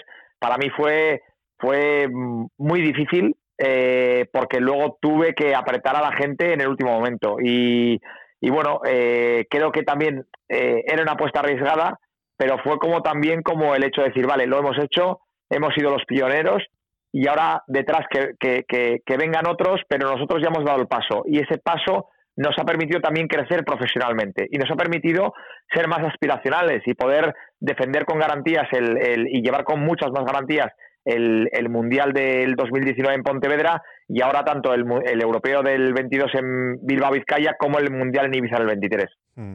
Claro, es que ya tienes un aval, ¿no? Ya dices, oye, que yo ya he organizado el esto. El aval es la experiencia, más que, más que el aval, eh, es la experiencia, ¿no? De cómo proceder y de cómo marcar las directrices para, para llevar el proyecto de la mejor manera posible.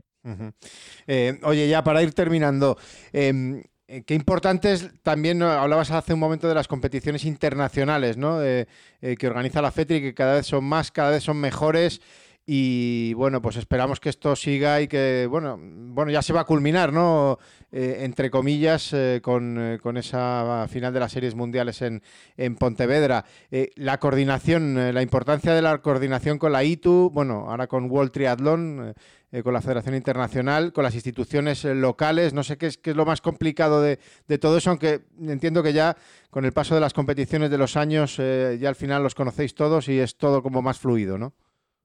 Claro, al final se basa la confianza, lo que comentaba antes con la, en la relación con las sedes. Eh, eh, cuando este año tomamos la decisión, por ejemplo, de recuperar a dos mundiales a, que se habían caído en Almere, al final eso solo se puede hacer si hay una confianza férrea con las sedes para, para todo, ¿no? Para reactivar la ciudad, porque ya no es que se haga el evento, es que se haga lo que tiene que ir alrededor del evento.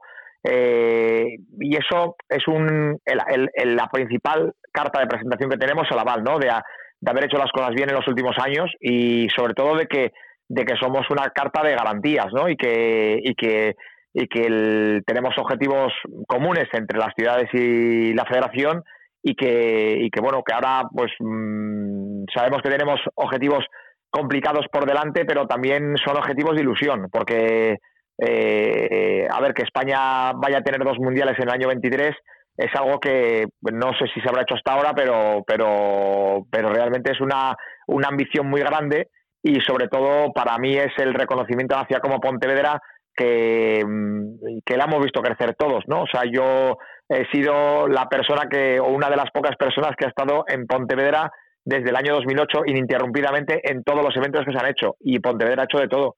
Mm. Y creo que ese, digamos que no ese broche de oro, porque al final Pontevedra seguirá con otros eventos, pero sí que Pontevedra sea la sede de una gran final, es decir, eh, coño, lo hemos conseguido, ¿no? O sea, la ilusión de una ciudad y la ilusión de los técnicos de la ciudad, porque no solo es la ciudad, hay mm, ciudad, o sea, Pontevedra es una, una ciudad que con, que con su alcalde, eh, los concejales de deportes que han estado estos años, pero sobre todo con los técnicos de deportes, tanto Jaime Agulló como David Pérez, eh, que, que son los mm, son las personas que han estado trabajando con, conmigo estrechamente todos estos años, yo veo que su ilusión era tener una gran final en Pontevedra, ¿no? Porque es su ciudad y eso eh, merece la pena trabajar en esa ilusión, ¿no? O sea, lo tengo, lo tengo clarísimo porque España nunca ha tenido una gran final y, esa gran final es la gran final deseada por todo el triatlón español. Eh, y ya la última, venga, un deseo para este 2022. Eh, pues que tengamos un año tan bueno como el 2021 pero, pero con las sensaciones del 2019, ¿no? O sea, que sigamos creciendo y que los deportistas sepan, eh, deportistas y clubes sepan que desde la FETRI nos vamos a entregar para que los campeonatos sigan siendo, pues bueno, ese exponente que nos gusta y con el ánimo siempre de seguir mejorando y de seguir creciendo.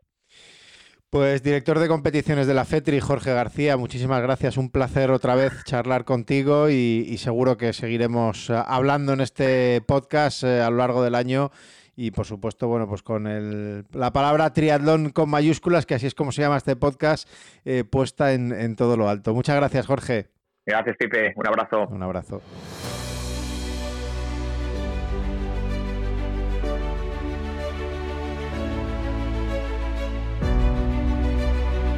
Hasta aquí este primer eh, triatlón con mayúsculas de 2022. Eh, el mes que viene volveremos con más fuerza, volveremos con más temas, volveremos con más eh, protagonistas para seguir hablando de lo que más nos gusta, el triatlón. Hasta la próxima.